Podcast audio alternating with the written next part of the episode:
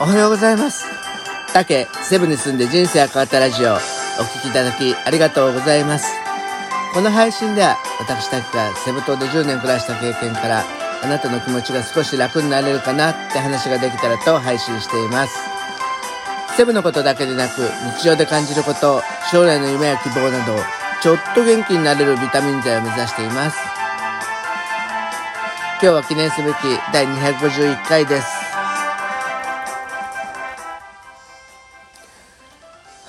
週末はね、ちょっとね、寝坊気味なんで、ゆっくりな配信になってます。ちょっとご了承ください。えっ、ー、とね、今日は、まあ最近ね、音声配信を聞いていて、ふとね、あのー、お気に入りのパーソナリティがね、何人かいるんですけど、結構たくさんの方が質問会をしていて、それにね、答え、答えを回答してるっていう回を聞くことが増えたなっていうふうに思ってるんです。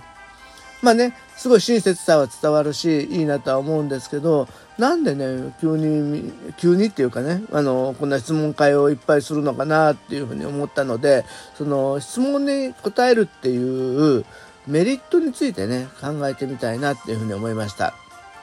で、えー、一応ね、私は、私自身も、まあ、えー、フィリピン観光省というところに勤めていて、あの、英語留学なんかもね、えー、プロモーションしてるので、まあ、時々、その学校関係の方とか、えー、学生さんから留学の相談を受けたりすることもあって、まあ、その時にね、回答するんですけど、そういうことを自分自身で照らし合わせてみて、えー、質問に答えるっていうメリットを3つ、あの、思い、思いついたというか、感じました。まず1つ目が、あの、まあ、直にね、あの皆さん、あのが、え何に関心があるかっていうことを直接聞ける一番いい機会だなというふうに思ったんですよ。やっぱりね発信していく中で関心することを関心があることを発信していかないと、えー、皆さんもね聞いてくださらない聞く耳を持ってくださらないということなんでやっぱりそれをね一番端的に一番あの正確に聞くことができるっていうのは質問という形で何に関心があるか関心があるから質問するわけなんでその部門のどういう事柄をつかむにはその質問に答えるっていう回を持つことがすごく有効じゃないかなっていうふうに思いましたそして2番目のメリットはそういう皆さんが関心があることに対して自分の知識を使って直接自分の意見をぶつけることができるっていうことなんですよね。あの普通に例えば、えー、発表するんだったらみんなが関心を持ってるかどうかわからないけど私がみんなが関心を持ってるだろうと思うことについて話して刺さらないといけないってことなんで多分発信する側はね少しハードルが高いと思うんですよ。ところが一方質問があるっていうことはその質問ってね、多分その人だけが、まあ、よっぽどその人が変わってたら別なんですけど、その質問、その質問する人は結構ね、その人の疑問っていうのはみんなのが多少なりとも抱えてる疑問だと思うから、そこに対してね、意見を自分で直接言えるっていうのはすごくいい、自分の発表するいいチャンスだなというふうに思ってるんです。で特にねそこでね有益な回答を、えー、戻してあげると、まあ、専門家としてね広くね認知を深めることができるんであやっぱりあの例えばね留学に対してはあの人に聞くことがやっぱり一番いい回答が出てくるよねっていうと留学専門家っていうねタイトルがもらえるようになるんでやっぱりそういうメリットなんかのねあの第一人者として認識してもらうには、えー、そういう質問に答えるっていうのは非常にね有益じゃないかなというふうに思いました。そして3つ目のメリットがえー、有益だからこ有益なことをそういう共有するから、えー、信頼関係がね構築されるということだと思うんです。だってね、あのー、やっぱりわざわざ質問をするってことは結構困ってるっていうところにあの助け舟を出してあげるっていうことで、まあ、ギブアンドテイクをちゃんとできてるわけなんですよね。えー、そういう意味じゃねそこで信頼関係が生まれるとあのー、ずっと継続的に、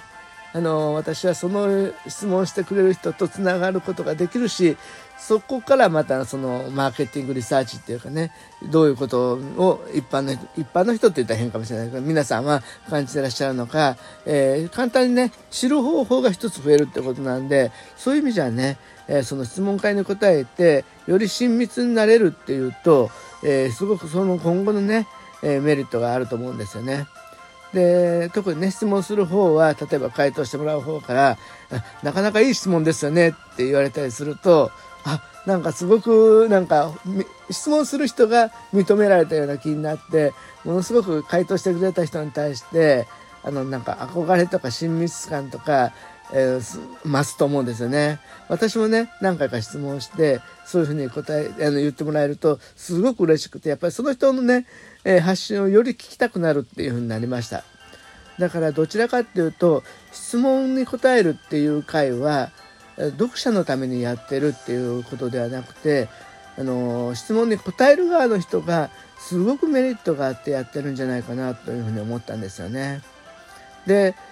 あのそういうふうにね例えばね私もまあ多少はそういうふうに質問に答える立場になれる時はあるんですけどこれって私もしょっちゅうねその留学の質問が来るわけじゃないんで四六時中そのそういうところをアピールできる場はなかなか持てないんでどうしたらいいんだろうって思った時に反対に自分が質問をしていけばまずそういう関係を作っていってそこで知識を深めれるから、まあ、そういうコミュニティの中で